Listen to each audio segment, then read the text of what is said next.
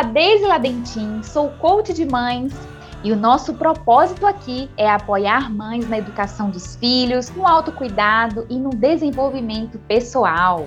Olá! Sejam bem-vindas! Meu nome é Kaline Salim, sou psicóloga e assim como você, nós somos mães apaixonadas pelos desafios e alegrias dessa experiência divina e também amantes da vida e das possibilidades que ela traz. Seja muito bem-vinda ao nosso podcast Mães e Abraços.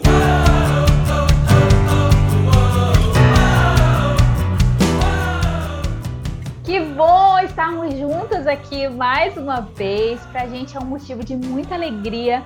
Sempre que a gente se junta para fazer essa conversa, é um tempo maravilhoso, é um tempo para a gente muito enriquecedor. E o nosso desejo é que para você também seja assim. E hoje a gente, a gente escolheu um tema que tem tudo a ver com setembro, com o setembro amarelo, que é um mês que foi escolhido para uma campanha muito especial de prevenção ao suicídio. Não sei se você já ouviu falar sobre isso, mas é muito provável que durante esse mês de setembro você veja muitas campanhas, muitos posts, muitos textos falando sobre a prevenção ao suicídio. Então, nosso tema de hoje, minha gente, é a escuta que gera vida. Como será que é essa escuta que gera vida, Kaline? Eu queria começar o nosso podcast lendo um trecho do texto escutatório de Rubem Alves, que diz assim: O que as pessoas mais desejam é alguém que as escute de maneira calma e tranquila, em silêncio, sem dar conselhos, sem que digam: se eu fosse você, a gente ama. Não é a pessoa que fala bonito, é a pessoa que escuta bonito. A fala só é bonita quando ela nasce de uma longa e silenciosa escuta. É na escuta que o amor começa. E é na não escuta que ele termina. Gente, uma habilidade né, que todo psicólogo é, e, e, e, todas as pessoas que trabalham é, com pessoas deve desenvolver é uma escuta empática, uma escuta ativa, uma escuta compassiva, que é uma escuta que vem carregada de compaixão pelo outro. É, é aquela é você escutar com o coração. É você se dispor, né, para escutar o outro. Escutar é um ato de amor. É emprestar os teus ouvidos para ouvir o que sai de dentro do outro, do coração do outro. Escutar, gente, é conectar coração a coração. E isso não é só uma habilidade que as pessoas que trabalham né, com pessoas devem desenvolver. É uma habilidade que todos nós temos condições e capacidade de desenvolver, todos, sem exceção. Nós precisamos desenvolver uma escuta ativa para a gente se relacionar bem com os nossos filhos, com o nosso cônjuge, com os nossos amigos, com o nosso chefe, no ambiente de trabalho, enfim, em qualquer tipo de relação, a gente precisa aprender a escutar o outro. Para desenvolver essa escuta, um, talvez um dos maiores desafios seja just, justamente abrir mão do julgamento.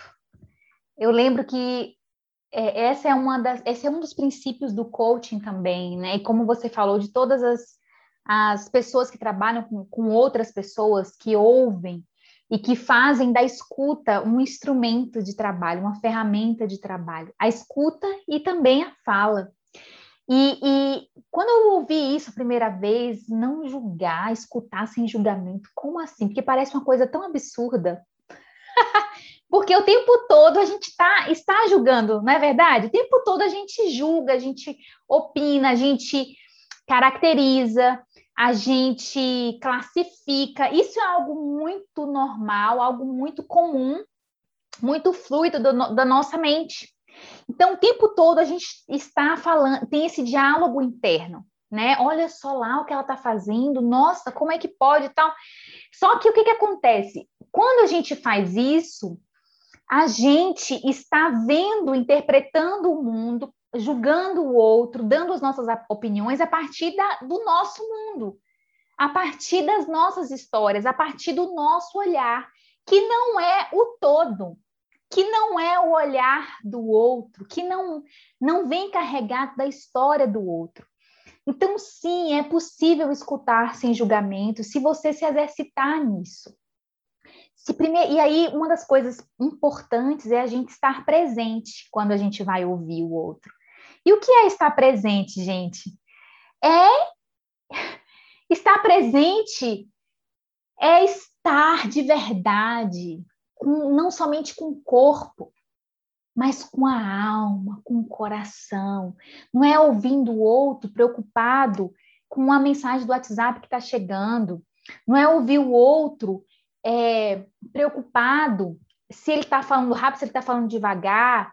É, ou, ou, sei lá, talvez às vezes a gente faça isso, né, no, momento de pressa ali do cotidiano, mas quando a gente se prepara para ouvir de verdade, para ter conversas significativas, para ouvir com o coração, uma das, das primeiras coisas que a gente precisa se preparar é separar um tempo para estar de verdade, para estar verdadeiramente presente.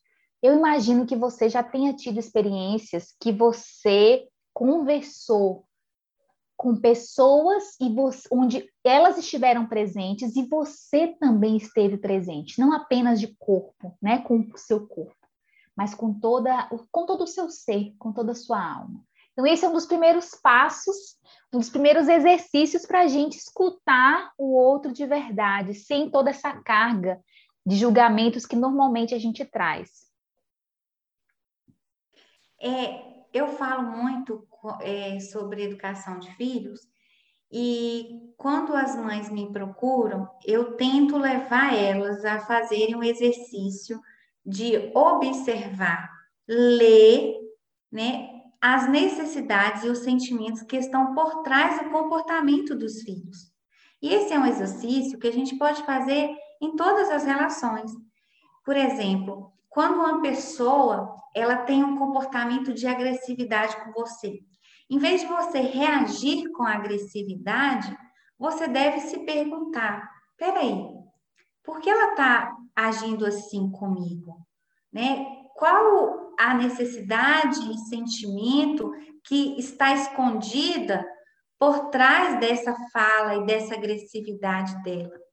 Tem um livro que eu li sobre comunicação não violenta do Marshall Rosenberg e ele cita um exemplo que o filho dele ele tinha um cabelo grande e ele foi para a escola e o professor é, fez bullying com ele criticou o cabelo dele, como se ele fosse. É, criticou até a, a, sexualidade dele, sabe? Por exemplo, é, dizendo que aquele cabelo era cabelo de menina. E aí, o filho dele era um pré-adolescente, e o filho dele chegou em casa contando para o pai esse comportamento do, do professor. E aí o pai perguntou assim, filho, e como você respondeu à crítica, né, ao bullying? Aí ele falou assim, pai, naquele momento eu olhei para o meu professor e eu percebi que ele era careca. e que talvez o fato de eu, de eu ter cabelos longos e bonitos e saudáveis, né? Pode mexer e incomodá-lo. Pode mexer com alguma coisa dentro dele e incomodá-lo, né? Então, assim, um pré-adolescente e o, o, o Marshall Rosenberg, que é o autor da comunicação não violenta, né, que desenvolveu essa, essa teoria, ele, ele fala assim: um, um pré-adolescente teve a capacidade, né, porque isso já é um comportamento aprendido, uma habilidade que aprendeu dentro da família, né, e é uma habilidade que ele está desenvolvendo em todas as relações. E ele poderia agir com, com agressividade com aquele professor, xingar o professor, chorar, né? Dizendo assim, nossa, eu tô parecendo uma menina com esse cabelo, ou achar que é algo direcionado a ele, é algo, sabe, pessoal. Não, ele conseguiu enxergar o que estava por trás do comportamento do professor. Ou seja, ah, pai, não é nada comigo, né? Não tem meu cabelo, não tem nada a ver com a minha sexualidade, o fato de eu ter cabelos nos ombros. Isso não tem a ver com a minha sexualidade, né? mas o meu professor estava incomodado porque ele não tem cabelo. Talvez é um sofrimento que ele tenha, né? Ter que conviver sem sendo careca, né? E então assim, eu achei isso, gente, tão fantástico. Um pré-adolescente tendo essa capacidade, porque foi aprendido dentro da família. Então, dentro da nossa casa, com o comportamento dos nossos filhos, principalmente porque são crianças, e crianças elas não vão falar o que elas estão sentindo. Elas vão mostrar e com o quê? Com comportamentos, e muitas vezes comportamentos inadequados. Igual a Jane Nelson, a autora da disciplina positiva, ela traz isso. A criança, o comportamento é comunicação. A criança está querendo te dizer algo, te comunicar algo, mas ela não sabe como fazê-lo. Ela não sabe dizer, mamãe, eu ainda não estou pronta para o desfraude. Mamãe, eu ainda eu ainda não tô, eu eu eu tô sentindo ciúme da minha irmã, sabe? Mamãe, eu tô sentindo é, é, é, falta da tua presença, da tua atenção, do teu carinho, do teu afeto. Ela não vai dizer isso ela vai ter maus comportamentos, agir de maneira inadequada, né, para obter aquilo que ela necessita e aquilo que ela precisa e deseja. Então a gente precisa fazer essa leitura. Peraí, o que, que será que ele está querendo me comunicar? Qual a necessidade não está sendo correspondida? Né? Qual sentimento está escondido por trás dessa fala do outro? E aí a gente não vai, gente, é, é, ser reativos. Né? Eu não vou agir segundo o comportamento do outro. Isso é reatividade. Eu preciso sair para um comportamento de ativo, de receptivo. Peraí, eu recebo o que vem do mundo, eu recebo o que vem do outro, eu faço uma análise e, e eu escolho a maneira que eu vou decidir a maneira que eu vou me comportar dentro daquela relação. O comportamento do outro não vai ser mais o motivo do nosso próprio comportamento. Ah, meu filho se comportou, se comportou com agressividade, aí eu vou ser reativa e vou ser agressiva com ele também. Não, peraí. Deixa eu fazer uma leitura disso que está acontecendo, né? E, e decidir como que eu vou agir a partir disso. Então, isso é lindo, gente. Isso é inteligência emocional. Isso é autoconhecimento. Isso é autoconsciência. Isso é comunicação não violenta. Isso é maturidade, é sabedoria, é riqueza, é saúde, como você falou, Kaline. É interessante porque quando eu aprendi isso, é, tem uma, tem uma, teve uma situação do Pedro assim que me marcou muito.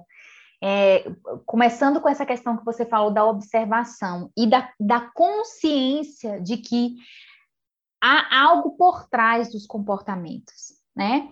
Não, so, não são somente as crianças que muitas vezes não sabem colocar em palavras aquilo que elas estão sentindo. Muitas vezes nós, como adultos, também não sabemos colocar. Também muitas vezes não sabemos expressar né, o que tá, o que a gente está sentindo, quais são os nossos verdadeiros sentimentos e as nossas necessidades. Teve um dia, meu sogro é, precisou fazer uma cirurgia e ele descobriu que estava com câncer no intestino e precisou fazer uma, uma, cirurgia de urgência e precisou ficar internado no hospital.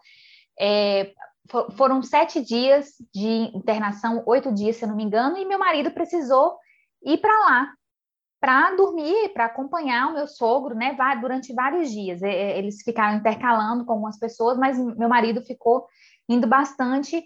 E aí teve uma noite que eu observei que o Pedro, eu fui colocá-lo para dormir, e ele não parava de se mexer, se mexia, se mexia, se mexia. E, e uma agonia, uma, uma, agitação, assim, já tinha feito todo o, o, ritual, né, que eu ainda faço com ele, pergunto o que, que foi bom no dia dele, o que, que ele mais gostou, o que, que ele menos gostou, eu oro com ele. A gente já tinha tido esse tempo de, de acalmar, de conversa, mas ele ainda estava muito agitado. E aí eu poderia, olha só, o que a consciência do que está por trás do comportamento pode fazer. Em coisas simples, gente, mas eu poderia ter, ter me irritado com ele e ter falado assim, menino, fica quieto nessa cama, dorme logo. Poder, essa poderia ter sido um caminho, né? Já estou aqui há meia hora esperando você dormir, você não dorme logo. Esse poderia ter sido um caminho. E aí, o que foi que eu, que eu comecei, eu, eu fiz? Observando essa agitação dele, a gente estava em dias diferentes, o pai dele não estava em casa, e aí eu perguntei, filho, o que, que você está pensando? O que, que você está pensando agora? Aí ele me respondeu. Ele falou: Eu estou pensando no papai. Eu estou preocupado com o papai. Olha só o que ele falou. Estou preocupado com o papai porque lá no hospital ele não tem cama. O papai não tem cama para dormir no hospital. E aí a gente pôde, a gente conversou sobre isso, mas o papai vai ficar bem. No outro dia ele vai vir para casa, vai descansar. Eu expliquei um pouco mais para ele. E aí, gente, depois que ele falou, ele se acalmou e dormiu. Então, é, essa é importante a gente. Eu sei que às vezes no calor das emoções a gente não é, é tudo muito rápido. As coisas acontecem muito rápido, às vezes em fração de segundos. Mas quando a gente vai se exercitando nisso e, e vai ampliando essa consciência de que há uma comunicação que está em segunda camada, né? Há algo que esse comportamento está querendo me dizer. O que será que está por trás desse comportamento? Quando eu, eu tenho consciência disso e alimento, nutro essa consciência no dia a dia e me exercito nisso, eu começo a desenvolver ainda mais esse olhar de observação e de curiosidade para entender o que está acontecendo. E você vai observar que isso vai servir para você, não é só para o outro, não é só para os seus filhos, para te dar mais empatia e compreensão. Isso vai servir para você também, porque tem muitas vezes que a gente está assim, borocochô, murcha, não sei que palavra você pode usar aí, triste, indisposta, e você fica se perguntando assim, meu Deus, por que será que eu estou assim? O que está acontecendo comigo? Né? E aí, quando a gente começa a se observar, desenvolver essa autoobservação, e ampliar a consciência a respeito também da gente, a gente vai poder expandir isso para o outro. Porque, afinal de contas, como você falou, Kaline, o que o outro diz, diz respeito a ele mesmo. Não tem a ver comigo, né? É, é, diz muito mais respeito ao mundo interno, ao que está acontecendo dentro dele, na mente dele, do que comigo. Às vezes a gente leva para o pessoal que nem essa história que eu contei, né, do Pedro, poderia levar para o pessoal dizendo assim: meu Deus, esse menino está querendo me irritar, não é possível que ele não, não dorme, não fica quieto nessa cama. não está vendo, não, que eu estou cansada, que eu já estou aqui há 40 minutos. Você pode levar para o pessoal, mas não é, era a respeito dele, do que estava acontecendo dentro dele, nos pensamentos dele. Então, gente, é, é, são passos né, que a gente pode ampliar desenvolver, exercitar e a gente vai trazer a nossa vida será mais saudável e também as nossas relações.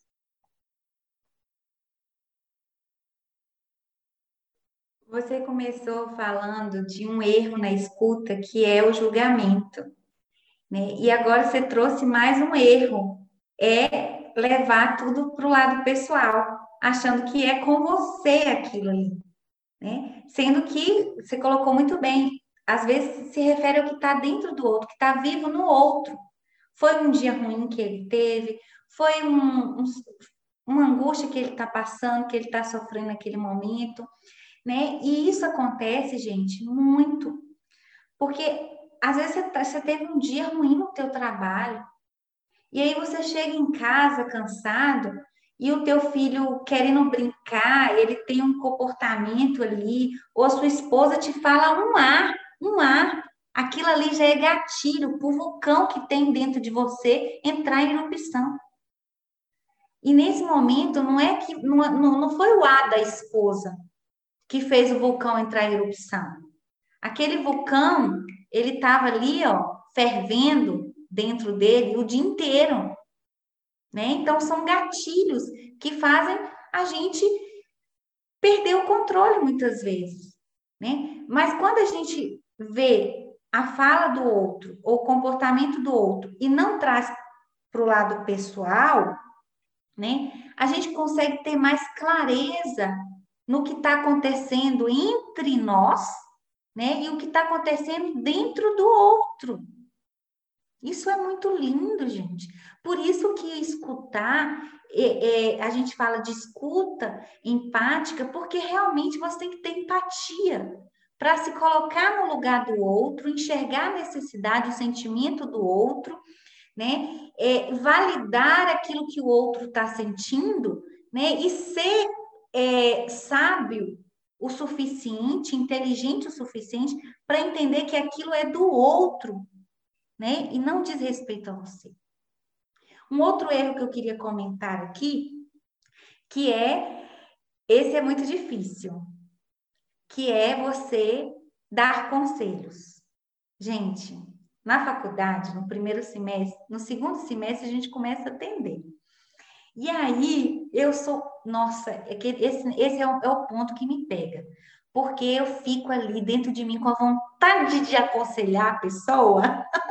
e aí, quando tinha supervisão, que a professora orienta os casos, aí eu falava o que tinha acontecido e a professora regalava o olho assim, ó. e falava assim: ah, entendi. Mas isso aí não é algo, não é seu, Kaline? Eu acho que isso aí que você está falando é seu. Não diz respeito ao, ao paciente, não. Isso é, isso é de você. Porque eu sou muito tentada a dar conselhos.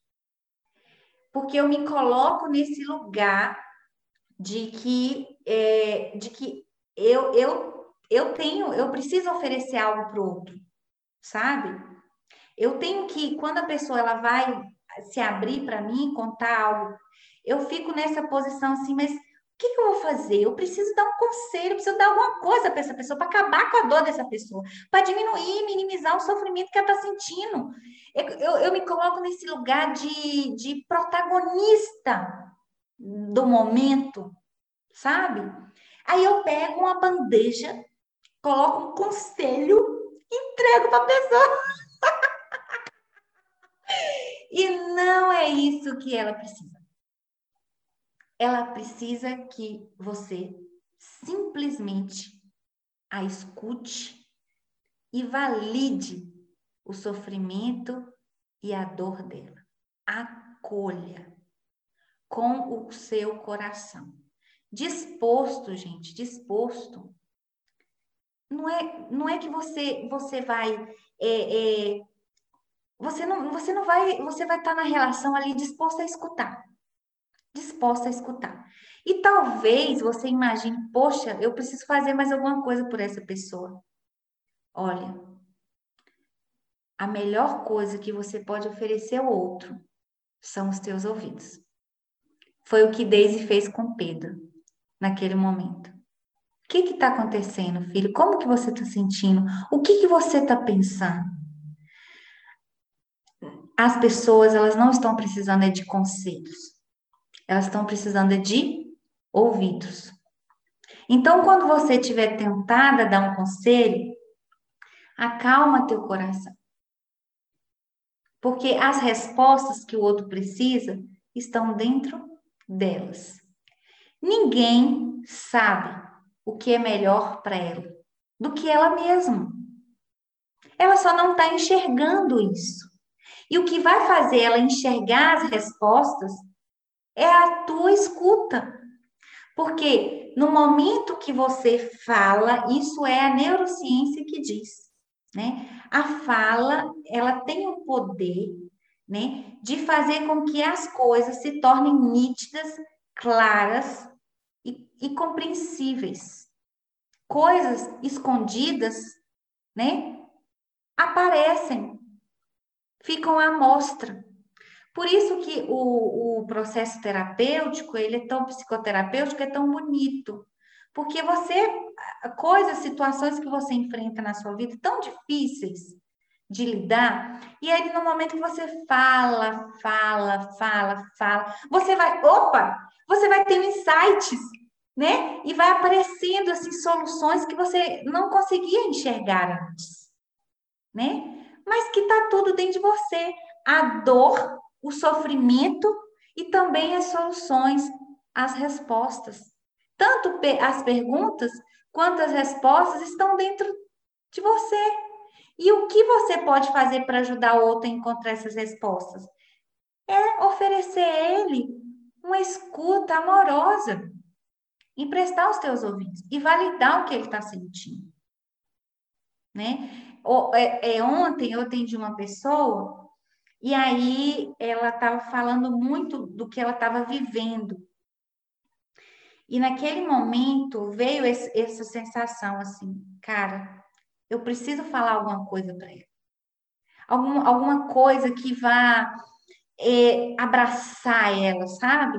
Que vai trazer consolo. Eu preciso falar alguma coisa para dar colo. E ela chorava muito. Eu preciso fazer alguma coisa, eu preciso fazer alguma coisa. Mas na hora eu me contive. Eu falei assim: eu já estou fazendo alguma coisa. Eu estou aqui. O meu coração está aqui. O meu ouvido está aqui. A minha compaixão pelo que ela está passando, pelo que ela está sofrendo naquele momento, está aqui. Então, assim, eu, eu, eu, eu, o meu coração estava aberto para recebê-la. Gente, que coisa mais linda que eu podia oferecer para ela naquele momento. E aí ela falou, falou, falou, falou. E aí depois ela falou assim: eu, eu, eu gosto muito de vir aqui, eu gosto muito de ser atendida por você, porque você me atende com amor. Você me faz eu, me sentir digna. Gente, o que, que é isso? Eu fui embora com o coração assim transbordando de felicidade. Eu ganhei o meu dia naquele momento. Né? E duas coisas eu aprendi: de que o melhor que eu posso oferecer para o outro é uma escuta atenta, empática e respeitosa. Você, e quando a gente se coloca dessa forma para o outro, a gente está se doando. A gente doa a nossa própria vida. O que, que mais pode ser importante e valioso? Me diz. é, eu quero dizer uma coisa para você. Eu também, eu, eu, é muito desafiador mesmo não dar conselhos.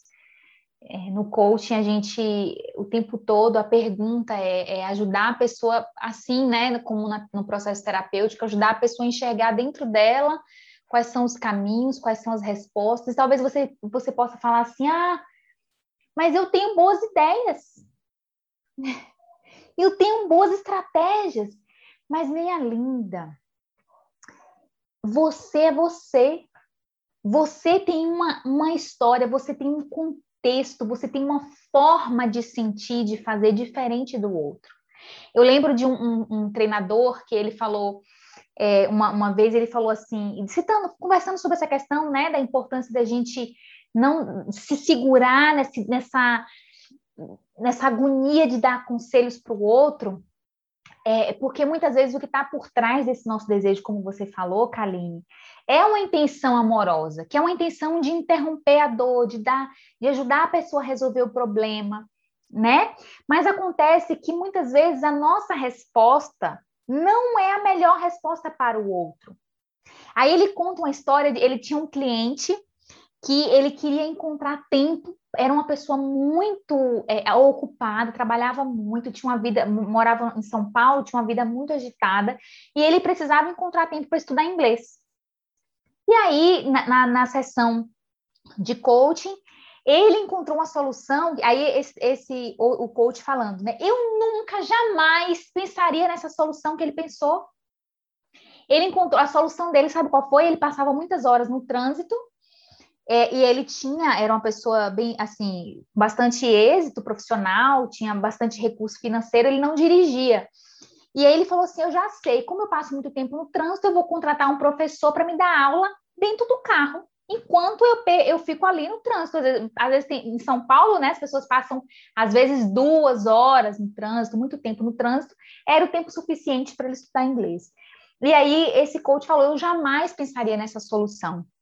Então, mas foi uma solução adequada para ele, para o contexto dele, para as necessidades dele. Por isso que é, é, é importante a gente se segurar nessa, nessa loucura, né? Que a gente quer o tempo todo dar opinião. Ah, se eu fosse você, eu faria assim. Se eu fosse você, eu faria assado. A gente gosta de falar isso, né? É, e para mim também é muito desafiador, Kaline. E uma coisa que eu quero destacar aqui, a gente gosta, a gente não aprende a lidar com as nossas emoções, né? A gente aprende muito mais a silenciar as nossas emoções, a querer resolver logo o problema, abafar o caso, dependendo do caso, do que falar. Às vezes a gente acha que nem vale a pena falar, porque a gente não aprendeu a falar, a gente não aprendeu a abrir o nosso coração. E eu quero te encorajar a interromper esse fluxo. Se você vem de uma história assim, de um contexto assim, onde você foi silenciado, onde você aprendeu que o silêncio é melhor, porque de repente o silêncio pode gerar mais paz, entre aspas, né? O silêncio pode gerar proteção. É, por muito tempo eu, eu, eu vinha com essa prática, porque teve uma época da minha vida que era melhor eu ficar quieta para a, a, a, confusão acabar mais rápido, para a briga acabar mais rápido. E eu fui desenvolvendo isso. Às vezes as coisas ficavam aqui, ó. E sabe o que aconteceu? Quando eu casei, na hora de resolver os problemas, na hora de dialogar com meu esposo, eu tinha dificuldade. Porque eu tinha acostumado, me acostumado a silenciar as minhas emoções. Aí eu ficava, sabe o que eu fazia? eu ficava quieta, é, me, me, me distanciava, ficava na. Eu queria ter o meu tempo ali. Não que isso não seja importante hoje, né? Porque em alguns momentos a gente precisa ter esse tempo, dar esse tempo para nossa mente, para a gente se organizar e depois a gente conversar.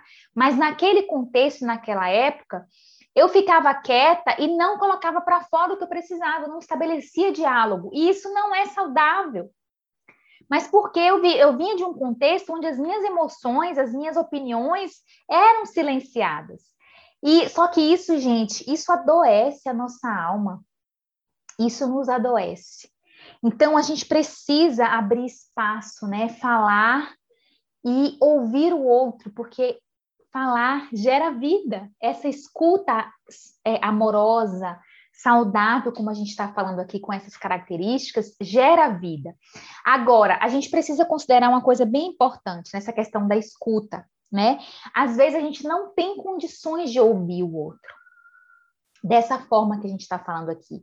Porque entre você ouvir é, de, de, uma, de uma maneira não empática, às vezes é melhor você nem ouvir. É meio duro isso aqui que eu vou dizer, né? Mas se você não tem condições de ouvir, seja honesta com você e também com o outro. Porque às vezes a gente está tão em desordem interna, a gente não está dando conta nem dos nossos problemas, que a gente não tem condição de ouvir o outro. É melhor você dizer assim: olha, eu, eu não sou a melhor pessoa nesse momento para te ouvir. Será que você tem uma outra pessoa? Ou então, será que você pode me dar uns dias para me preparar para te ouvir? Do que você dizer, do que você ouvir impacientemente, do que você ouvir e, e, e dizer o que a pessoa teria, tem que fazer na sua opinião, né? Ou você querer disputar ali o sofrimento com a pessoa, porque esse também é outro erro. Não é uma escuta que gera vida. e eu já cometi muitas vezes esse erro achando que estava ajudando a pessoa, viu? Compartilhando as minhas dores. Eu lembro de uma, uhum, eu lembro de uma vez. Ai, gente, olha, Ainda bem que a gente aprende, né? Mas eu lembro de uma vez que uma amiga minha me contou que teve um aborto. Aí ela contou que teve um aborto e não sei o que, que foi uma experiência ruim. Aí eu falei também, nossa, eu também tive um aborto, mas na, na minha intenção ali, naquele momento, foi dizer para ela assim, eu também, é, é, foi me identificar com ela, sabe? Mas depois eu percebi que parece, não foi muito bom eu ter expressado que eu também tinha tido um aborto. Talvez o melhor naquele momento era só ouvi-la só não era importante trazer a minha experiência, porque ela precisava ser ouvida. Né? Então, às vezes, a gente comete esse erro também de disputar o sofrimento. Tu tá achando que tá sofrendo, tu não sabe nada! tá reclamando dessa comida aí? Se eu te contar o que eu comia na minha infância, tá bom demais. Tá reclamando dessa casa? Meu filho, você mora num palácio. Você não sabe o que eu já passei nessa vida, né? Aí você não valida o sofrimento, você não valida a dor do outro, como a Kaline falou. Essa validação faz parte dessa escuta empática que gera vida. Ô, Deise, um outro erro também é você, por exemplo, a pessoa te conta um, um sofrimento, uma dificuldade que ela está enfrentando, e aí você fala assim: não, mas você tem que pensar positivo. Não, não pensa nessas bobagens, não. Para com isso, viu? Porque tudo que você joga em palavras no mundo vai voltar para você. Então, vamos pensar positivo, vamos acabar com esse pensamento negativo. Levanta a cabeça, dá a volta por cima. Ou seja, a pessoa é como, sabe a sensação que eu tenho quando o outro faz isso? É você dar um pedaço de frango, uma coxa de frango para a pessoa e, e fazer com que ela engula aquele frango todo, sabe? De uma vez só. A pessoa não, ela não, não mastiga o um pedaço de frango, não tira o osso, não, né? Para poder. E aí faz você engolir o frango inteiro. Agora imagine no seu estômago como é que esse frango vai chegar vai passar aqui, vai dias ali para poder digerir todo esse, né? Porque não teve, que não mastigou, né? Então, e, e, o sofrimento tem que ser mastigado para poder ser para ser feita uma melhor digestão. Uma digestão saudável. E aí eu vou contar para vocês uma experiência. Eu estava grávida e o meu esposo, ele passou por um momento assim muito difícil da vida dele, no trabalho dele, na carreira dele. E um momento assim, eu nunca vi o meu esposo naquele estado, né? Num estado assim de muita fragilidade, muita vulnerabilidade. Eu nunca vi meu esposo assim, ele sempre foi assim um, um homem muito forte, sabe? Muito, eu, eu vejo ele como resistente assim às, às adversidades. E naquele momento eu via meu esposo muito frágil, precisando de ajuda. Ele, que sempre está nesse lugar de ajudador, estar naquele lugar, porque meu esposo sempre foi esse cuidador. Ele é o filho mais velho, né? Até, até aqui em casa, ele se coloca no lugar de provedor da casa, de cuidar de mim, de me proteger, de proteger o Tomás. Ele sempre ocupou esse papel, assim, esse lugar de, do, do cuidador, do que está sempre bem, né? Porque tem que cuidar. Mas nesse momento que eu estava grávida, e eu tinha assim muito conflito, porque eu estava grávida, então eu me coloquei no lugar assim, agora eu preciso ser cuidada, tá? Porque eu tô grávida. Mas aí eu via que meu marido, naquele momento, era que precisava de cuidado. E que eu, que precisava ser a cuidadora, a protetora, que eu precisava ser forte naquele momento para poder dar o apoio, o suporte necessário de que ele tanto precisava. E aí eu me via assim perdida, sem saber como agir para poder ajudá-lo, e eu fui procurar meu sogro e minha sogra. E aí eu lembro que eu sentei no sofá com meu sogro e eu com aquele barrigão enorme e eu falei com ele assim, tá acontecendo isso, isso e aquilo com o Rafael e eu preciso muito da ajuda de vocês, porque sozinha eu não vou dar conta, né?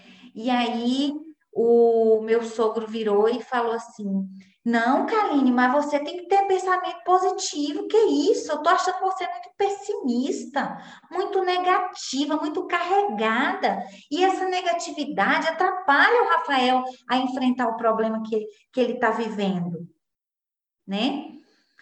Naquele momento, gente, eu falei, cara, eu tô sozinha mesmo. Veio uma sensação de desamparo, de que assim, eu vou ter que segurar essa onda sozinha. Mas eu fui para casa, assim, dentro de mim veio um pouquinho de revolta, por, porque eu fui julgada e, e ele me colocou nesse lugar de que eu estava errada em pedir ajuda, que eu não deveria ter feito aquilo, que eu deveria ter tido outro tipo de pensamento.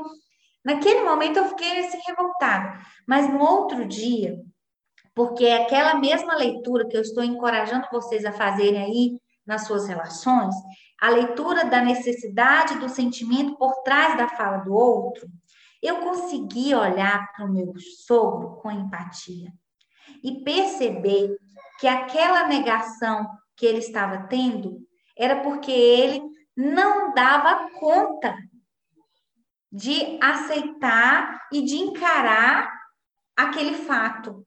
O fato de que o filho precisava de ajuda e que o filho estava enfrentando um momento difícil da vida dele, na carreira dele.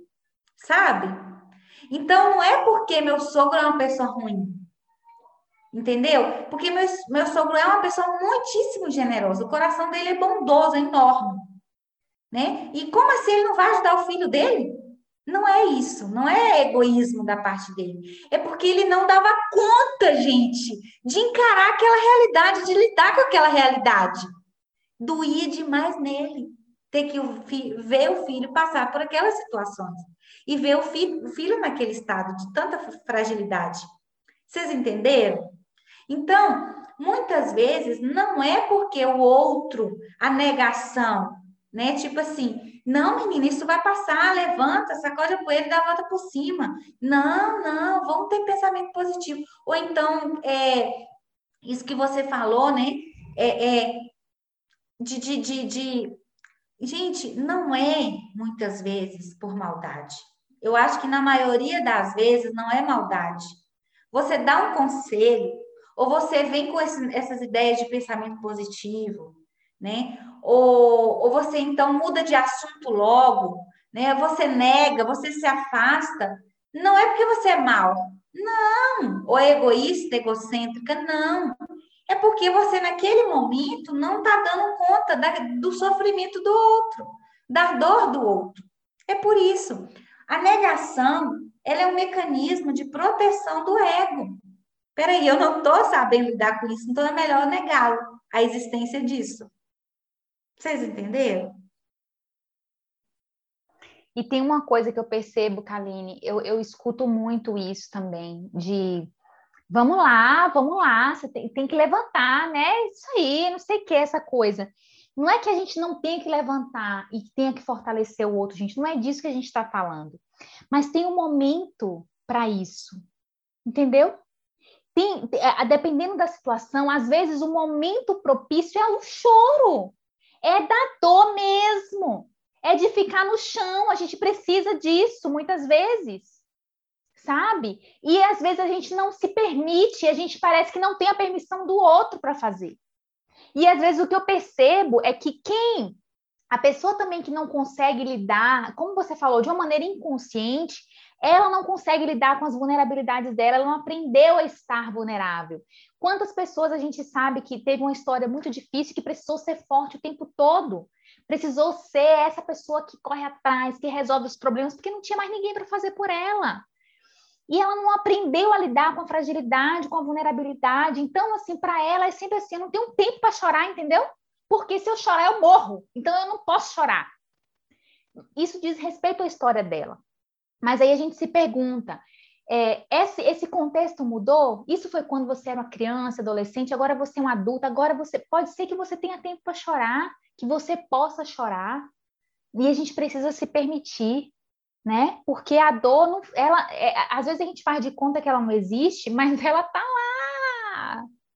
Ela tá lá, e a gente precisa reconhecer isso né? Então, assim, eu quero te encorajar a não silenciar mais as suas emoções, a olhar para esses erros que tantas vezes a gente comete, às vezes a gente nem tem consciência, a gente está acostumado, é um hábito na nossa vida, a gente nem está tão automático que a gente nem percebe, né?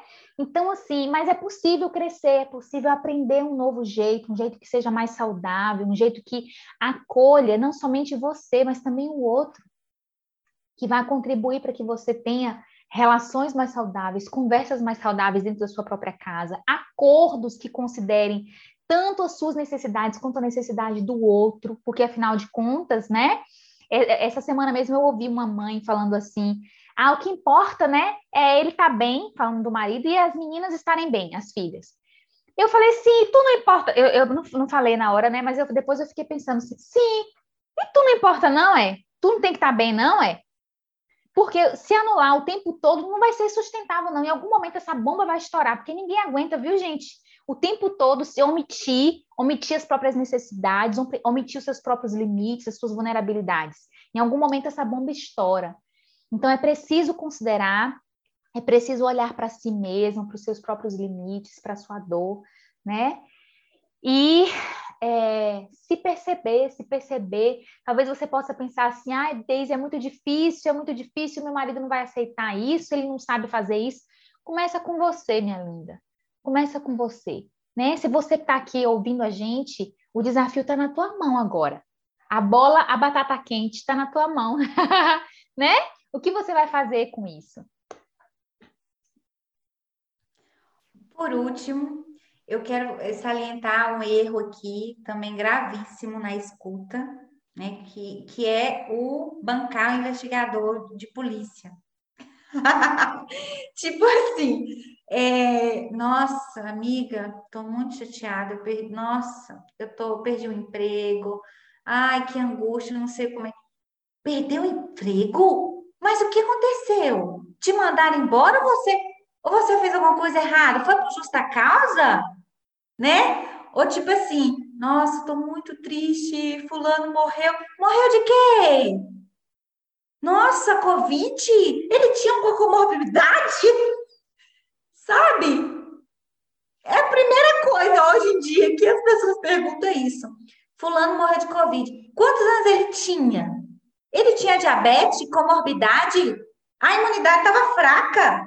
Nossa, ele foi para aglomeração, né? Então, assim, você fica, você, você não está emprestando o teu coração para o outro. Isso não é escuta empática, isso é uma escuta curiosa.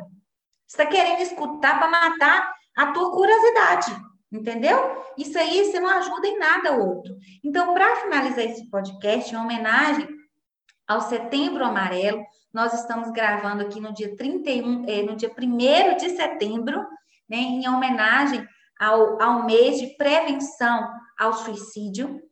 E eu quero te encorajar a ser essa pessoa que faz uma escuta que gera vida, né? Que gera paz, né? Que gera espaço para que o outro chore, para que o outro expresse as suas emoções, as suas necessidades, o seu sofrimento.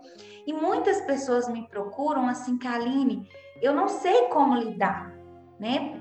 Com fulano que tem depressão ou que tem qualquer outro tipo de transtornos psicológicos. O que, que eu faço nessa situação? Eu acho que é melhor encaminhar tal, não sei o quê. Assim, você pode ajudar muito essas pessoas, tá? Um amigo, alguém da tua família, muito.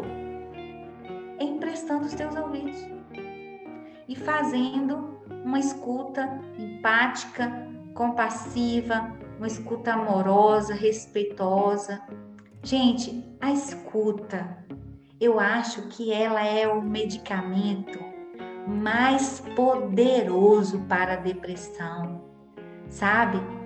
É, é a, a estratégia mais poderosa para prevenir o suicídio. É a escuta. Porque quando eu escuto, eu deixo o outro aparecer. Eu deixo o outro viver. Essa escuta que gera vida nós podemos oferecer. Então, um beijo no seu coração e seja, seja esse lugar, esse lugar de abrigo, de refúgio, esconderijo de ouvidos. Até mais, Deise! Beijo. Obrigada, Beijo. gente! Tchau, gente! E viva a vida! Viva!